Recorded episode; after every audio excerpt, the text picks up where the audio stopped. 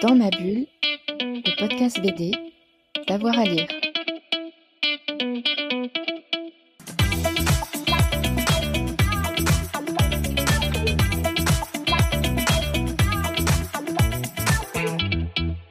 Bonjour à tous et à toutes, bienvenue dans ce nouvel épisode de Dans ma bulle, votre podcast 100% BD avec avoir à lire. Aujourd'hui, on parle du film Les Inséparables. Dans ce film, Chris Marquez endosse à la fois le rôle de chorégraphe du film et le rôle d'Alfonso, un acteur bouffi d'orgueil et un stéréotype ambulant.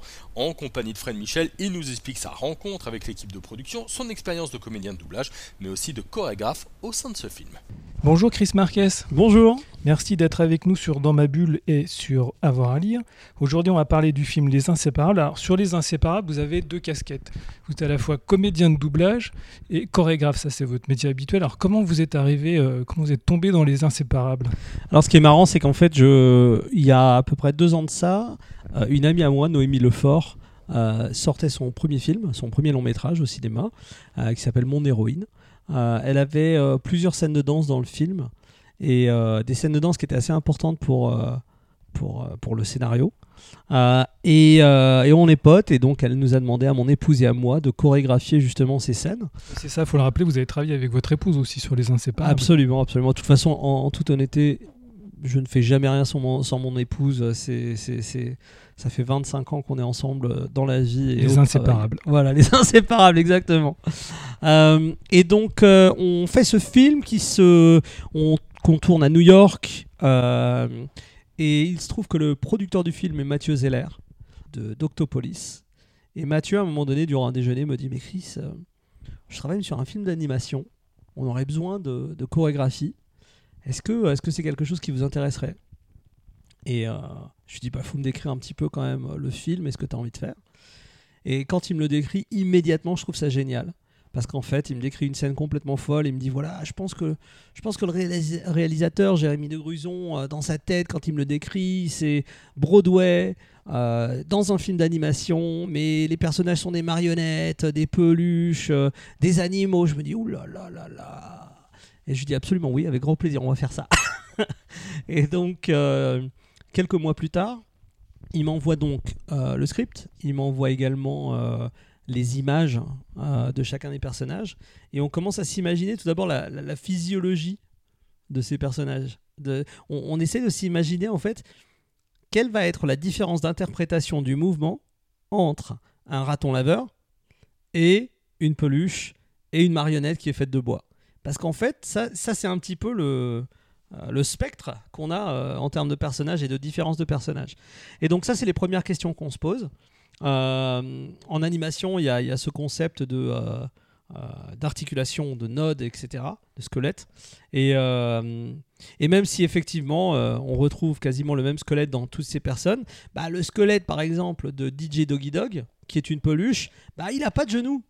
Donc il faut prendre une démarche un peu pataude. Exactement, exactement. Il peut à peine bouger ses bras. Et donc ça veut dire que voilà, ça, ça a vraiment une incidence sur ce qu'il est capable de faire. Et à partir de là, on fait ça pour chaque personnage. Et à partir de là, avec mon épouse, on commence en fait à créer un espèce de langage euh, qui correspondrait en fait à tous ces personnages en même temps. À partir de là, effectivement, on invite euh, deux de nos danseurs euh, à venir nous aider en studio. Et là, on commence vraiment à créer la chorégraphie sur la musique du film, tout en se disant à chaque fois, attention, lui, pas de genoux. Lui, il a du genou, mais il est fait en bois, donc il n'y a pas beaucoup de flexibilité dans le mouvement. Euh, il n'y a pas beaucoup de fluidité, par exemple. Et, euh, et donc, donc les danseurs retranscrivaient vraiment la, la, scène Bah oui, en fait, au maximum, on essayait d'être les personnages. Euh, et c'est, c'est un exercice qui est intéressant et en même temps qui est vraiment, on a l'impression d'avancer un petit peu dans le vide, à l'aveugle, parce que on n'était pas trop sûr. Par exemple, il y a des petites erreurs au départ euh, que j'avais pas complètement, euh, j'avais pas complètement compris les nuances. ce sont des marionnettes, et donc j'étais parti du principe que, étant des marionnettes, leur mouvement devait être activé par euh, les coudes, les, les, poignets, etc. Saccadé, ouais. Euh, sauf qu'en fait, Jérémy me dit non, non attends, attends, attends. Parce qu'en fait, c'est des marionnettes, certes, qui sont accrochées à des fils quand elles font leur petit spectacle, mais dès que le spectacle est fini, qu'il n'y a plus personne dans le théâtre, ils se décrochent des fils. Ah, d'accord. Et donc là, on repart en fait en, en création pour justement se réapproprier les corps des personnages. Et enfin, on arrive à une chorégraphie qu'on filme de face et en latéral, euh, et on l'envoie à Jérémy. Et avec ses animateurs et ses graphistes, en fait, quelques semaines plus tard, on voit ces mêmes personnages en fait prendre vie en mouvement. Et ça, c'est vrai que c'est assez magique parce que il y a tellement de façons de le faire. Aujourd'hui, on aurait pu se dire, bah, il va faire de la motion capture, il va pas trop se prendre la tête. Sauf qu'en fait, on revient en arrière euh, à la vraie tradition de l'animation image par image, où c'est l'animateur qui interprète la source pour ce personnage. Un petit peu comme euh, quand Disney allait euh, voir les lions se déplacer pour pouvoir les réinterpréter sur le lion du roi lion. Euh, c'est une interprétation, c'est une approche artistique. Et, et bah là, c'est en fait la même chose. Ça fait complètement sens avec le, le dessin animé parce qu'on est dans l'imagination là. Ouais, on est dans l'imagination et, euh, et c'est d'ailleurs le, le grand message du film, c'est euh, garder son âme d'enfant, garder l'imagination et, et prôner la créativité aussi, toujours être, euh, se, se- se- toujours se permettre plutôt que de se restreindre. Alors il y a un peu quelque chose de méta dans, ce dessin animé avec vous parce que dans le dessin animé on donne vie à des marionnettes et vous vous donnez vie grâce à la chorégraphie à des personnages aussi. Bah, tout le film est méta de toute façon. hein. Euh, c'est l'approche même de Don Quichotte, donc euh, c'est assez marrant. Euh, mais c'est vrai que dans cette situation, ouais, c'est on est les marionnettistes. Mais, mais en toute honnêteté, les vrais marionnettistes, c'est l'équipe de Jérémy, c'est les animateurs et les 200 personnes qui travaillent chez N-Wave Studio, euh, qui eux ont vraiment donné vie à ces personnages. Nous, on a insufflé euh, ce qu'on pouvait insuffler, mais, mais en réalité, voilà, c'est les équipes de Jérémy de Gruson et N-Wave. On a parlé avec Jérémy, c'est un gros travail d'équipe. hein. Rien ne pourrait se faire sans l'équipe. Absolument. Mais, mais en fait, on en parle souvent dans les milieux, mais en fait, dans le, dans le grand public euh, doit comprendre qu'il y a, quelqu'un qui va s'occuper des cheveux et du mouvement des cheveux, il y a quelqu'un qui va s'occuper du tissu, il y a quelqu'un d'autre qui va s'occuper de la couleur, il y en a un autre qui va faire de la texture. Euh, C'est Et- presque de l'artisanat. ah mais c'est, mais, mais en fait c'est de l'artisanat à très grande échelle au final. Mais euh, quand vous vous rendez compte que sur ce dessin animé, il y a des personnages qui sont en bois. Il y en a d'autres qui sont euh, des vrais animaux. Il y en a qui sont des peluches. Il y en a qui, il y a des, il y a des humains. Et en plus de ça, il y a un double traitement dans le dessin animé, c'est-à-dire que quand on est dans l'imaginaire de Don, tout d'un coup on repasse sur un truc un peu 2D, euh, des couches successives d'aplats, euh, parce qu'en fait, il s'est nourri de ses livres pendant tellement d'années. Mais au fur et à mesure du film, il y a de plus en plus d'éléments 3D qui viennent se rajouter à son imagination. Et après, il y a le monde réel, bien sûr, qui lui est représenté en 3D aussi. En fait, je trouve que c'est absolument génial. La, la- la proposition artistique est tellement riche, c'est assez, c'est assez faramineux. Et c'est la première fois que vous découvriez le, le monde de l'animation? Alors moi, ce qu'il faut savoir, c'est que je suis un grand geek et que, alors les gens pensent que mon métier c'est d'être danseur et chorégraphe. Il y a très très très très très longtemps que j'ai été danseur et il y a très longtemps que j'ai été chorégraphe. Je chorégraphie avec mon épouse uniquement sur des projets comme ça, c'est-à-dire le film de notre ami l'année dernière et Les Inséparables, parce que c'est des projets qui ont euh, une autre euh, une autre ampleur, une autre euh, un autre ouais. intérêt. Mais moi, mon vrai métier, c'est d'être metteur en scène, directeur artistique, avec une for- un, un- un composant très fort dans l'innovation et la technologie. Et donc, quand je fais des spectacles, notamment le mien, il y a un élément où j'ai des danseurs qui sont sur scène, mais tous les décors additionnels qui sont autour sont en hologramme, et ces hologrammes sont bien sûr de l'animation. Donc ça vous parle, oui. Donc je comprends complètement la problématique, même si c'est à une échelle bien moindre que euh, le film qu'on vient de voir, mais je comprends complètement les problématiques techniques de l'animation. Et vous êtes fan de films d'animation Pas du tout? J'aime les films d'animation, mais j'aime les bons films d'animation. C'est pas parce quoi que un bon film d'animation? Bah, pour moi, un bon film d'animation, c'est un film qui me, d'une part, qui me touche. euh, c'est un film qui me raconte quelque chose d'autre.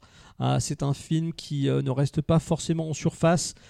Je donnais un exemple, mais, mais c'est vrai que, par exemple, le film Coco que j'ai vu avec mon fils Jackson quand il avait, à mon avis, euh, peut-être 3 ans, un truc comme ça. Bah, encore aujourd'hui, c'est un de ces films qui me met la petite larme à l'œil. J'ai pas les mêmes références que Jérémy de Gruson, euh, notre réalisateur, parce que lui, pour le coup, c'est vraiment. euh, Il a des, des- pff, il a des références animées incroyables. Bon, alors, je connais bien sûr le studio Ghibli, euh, qui, est, qui est ouf. Euh, mais euh, mais l'animation, je l'aime lorsqu'elle me touche. Si c'est de l'animation pour l'animation, elle m'intéresse pas. faut que ça vous parle. Oui. Ouais, faut que ça me parle. Alors, on a vu votre rôle, votre casquette de chorégraphe sur le film. Maintenant, on va s'intéresser à votre rôle de, comédien. Comment vous êtes arrivé à devenir comédien sur le, film? Alors, ce qui est drôle, c'est que on était donc d'abord chorégraphe, et après quelques semaines, Jérémy et Mathieu donc euh, me disent bah écoute, on a encore un personnage à caster. Est-ce que tu as envie de doubler la voix? Et donc je me suis dit bah pourquoi pas. Ce qui est intéressant, c'est qu'en fait, euh, j'ai une éducation quand même anglo-saxonne. J'ai vécu en Angleterre depuis l'âge de 18 ans. Euh, je suis revenu en France là il y a un an et demi, deux ans. Donc moi, j'ai littéralement ma carrière professionnelle a été faite là-bas. Pourquoi je vous le dis? Parce que là-bas, en fait, on m'a formé à pas mal de métiers. Euh, et donc, euh, j'ai touché bien sûr à la comédie, au jeu. Et en tant que danseur, de toute façon, on se prépare toujours à ça. On démarre en tant que danseur, très souvent, on sait bien qu'un jour, en fait, on va finir euh, dans la comédie et dans le. Voilà. Et quand ils m'ont demandé de le faire, j'ai tout de suite dit oui parce que j'ai trouvé le personnage tellement euh, antipathique et différent de moi. Et, enfin, je dis pas que je suis sympathique, mais, mais c'est vrai que. Moi, c'est- je vous connais pas, mais c'est ce que j'ai ressenti en tout cas. Complètement différent. il est pas très sympa ce cet Non, il est pleutre, pas- il est pas très courageux. Ouais, voilà. Alors, Il y a une phrase que j'aime bien c'est pas parce qu'on a une cape qu'on a un super héros. Exactement. Bah, lui, c'est exactement l'exemple même. Euh, et donc, je l'ai vu, je me suis dit, bah, c'est intéressant parce que je vais pouvoir me cacher. Je vais pouvoir, en fait, jouer ce personnage. Et euh, j'aimerais bien voir si je peux lui donner une vie. Et donc, euh, dès le premier dessin, je sais pas pourquoi, mais dès le premier dessin qu'on m'a montré, je me suis dit, c'est marrant. Il me rappelle Luis Mariano, chanteur d'opérette. Et Luis Mariano, il avait un espèce de. presque un tic de langage. Euh, il avait une, rapidité au début de sa phrase qui décélérait à la fin. Et je me suis dit, attends, peut-être que je peux juste euh, faire un petit mélange de Luis Mariano et essayer de l'introduire, tu vois, euh, dans Alfonso. Et donc je débarque le jour du doublage et, je commence. Et, je me rends compte que ça marche très bien avec le personnage. Jérémy et, et l'équipe est contente. Donc je me dis, bah écoute, ok, banco, on y va. Il est très éloigné de votre personnage, euh, Alfonso. Mais qu'est-ce qui vous a plu quand même? Pourquoi vous avez voulu l'interpréter?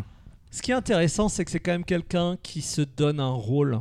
C'est quelqu'un qui se donne le rôle de héros, le rôle de sauveur, le rôle de leader, d'alpha mâle. Et Qui se Il cache dès qu'il peut. tout. Il l'est pas du tout, il l'est pas du tout. Et donc en fait, d'une certaine façon, même si c'est le trajet inverse, il a le même trajet que tous les autres personnages du film. C'est une quête pour découvrir son soi. Et, et je trouve qu'à la fin du film, il le découvre. Je, je trouve qu'il est quand même, il est doux à la fin. Il s'excuse. Mais c'est ce que vous disiez, j'en ai parlé avec Jérémy, il y a plusieurs strates et chaque personnage a sa propre quête. Oui, absolument. DJ Doggy Dog, euh, Don, votre personnage, tous en fait. Exact. Et c'est vrai que c'est ce qui est intéressant parce que si c'est pour voir un personnage qui reste le même tout le long, c'est- bah, d'une certaine façon ça veut dire qu'il est inutile parce qu'il apporte peut-être rien. euh, et, et- et c'est vrai qu'individuellement, je, je- au final, je le trouvais touchant. Donc voilà. Et vous avez dû travailler votre voix alors? Oui, mais euh, en fait, ce qui est drôle, c'est que je dois. Enfin, le, travail de voix est quelque chose d'assez normal. Euh, ça fait des années que, que je fais des tournées. euh, ça fait des années que je fais de la télévision. Le travail de voix, il est essentiel. En fait, euh, je, je vois la première fois que j'ai pris, euh, j'ai pris la parole à l'antenne, je pense que la moitié de la population française est devenue sourde. Euh, donc on apprend très rapidement à contrôler sa voix et à contrôler son timbre et à essayer de jouer avec. Donc euh, ça, ça pour le coup, c'était pas forcément une nouveauté, mais c'était libérateur de pouvoir utiliser sa voix si différemment. C'est-à-dire? Bah là, je me suis permis à certains moments de, de presque chantonner plutôt que de simplement parler. Euh, je me suis permis euh, des envolées dû à ce fait que voilà moi dans ma tête je lui avais donné un espèce de rôle de, de, voilà chanteur d'opérette et donc euh, je lui permettais un tout petit peu plus de voilà Donc vous aviez quand même pas mal de liberté. énormément de liberté. Et ça, c'est c'est- incroyable en termes de travail, parce que de confort de travail, parce que quand un réalisateur ne vous donne pas la liberté d'exprimer, c'est souvent parce que lui, de toute façon, sait exactement où il veut aller et d'une certaine façon, on est ses instruments. Donc on doit livrer ce qu'il nous demande. Lorsqu'on voit un réalisateur qui est heureux et qui nous dit d'y aller et de donner encore plus, c'est peut-être pas ce qu'il avait imaginé, mais en tout cas, c'est ce qu'il avait espéré en termes d'énergie et en termes de résultats. Et donc c'est vrai qu'il m'avait, il m'avait vraiment, vraiment mis en confiance. Ça reflète bien le film, une forme de générosité, d'énergie, c'est ça en fait, c'est le film. Bah, je pense que voilà, pour le coup, c'est bien le film de Jérémy de Gruson, parce que c'est un film qui est tout simplement bienveillant, généreux, drôle, touchant. Euh, oui, oui c'est, enfin, on va pas se mentir, c'est le, le réalisateur présente, euh, se présente soi-même dans son film, hein, donc. Euh, donc là, c'est une expérience plutôt concluante pour vous. Est-ce que vous allez réitérer ce genre d'expérience? J'en suis, à, j'en suis à un stade où on me propose quand même plein de choses. Euh, j'ai tendance à être euh, très sélectif dans ce que j'accepte et ce que je, n'accepte pas. Après, je pars toujours du principe que lorsque le projet est, vraiment qualitatif et cool, euh, propose quelque chose d'assez d'ampleur, pourquoi ne pas y aller? Et quelque chose qui vous touche, peut-être comme quand vous parliez de Coco, il faut que ça vous touche aussi au cœur. Exactement, exactement.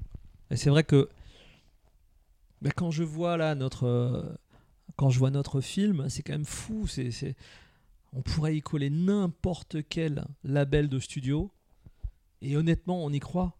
On y croit parce que la qualité du film est incroyable. Et, ça, c'est vraiment, c'est moi, moi, à ma petite échelle, euh, je crois que je l'aurais vraiment, vraiment regretté si je n'avais pas dit oui. Et tout ça, c'est 200 personnes euh, de chez N-Wave, Jérémy de Gruson et Mathieu Zeller, le producteur. C'est eux qui, en fait, ont réussi à sortir ce petit bijou. Et vraiment, je le pense. Je pense que c'est un petit bijou qui n'a rien à envier euh, au plus grand studio d'animation. Oui, je suis d'accord avec vous. Oui. Bon, bah, peut-être qu'on se reverra pour parler d'une prochaine co-direction, je sais pas, ou alors peut-être un film, non, carrément bah, En tout cas, j'ai envie de jouer, ça c'est sûr. Euh, j'ai envie de jouer. Je, je ne m'interdis jamais rien. Mais c'est vrai que pour l'instant, c'était plutôt euh, les opportunités qui sont présentées n'étaient pas celles que je souhaitais. Et, euh, et, voilà, que ce soit un petit film ou un grand film, c'est plutôt une question de est-ce que je me est-ce que je me sens excité à l'idée de le faire? Et donc ça pourrait être un tout petit film, comme ça pourrait être un très grand film. Si ça m'excite, j'y vais. Si ça m'excite pas, j'y vais pas. Toujours le cœur. Ouais. Merci Chris Marquez. Merci beaucoup. Merci. Voilà, on espère que vous avez vu ou que vous allez voir Les Inséparables. On se retrouve très vite pour un nouvel épisode de Dans ma bulle. Bonne journée à tous et à toutes. Dans ma bulle, le podcast BD, d'avoir à lire.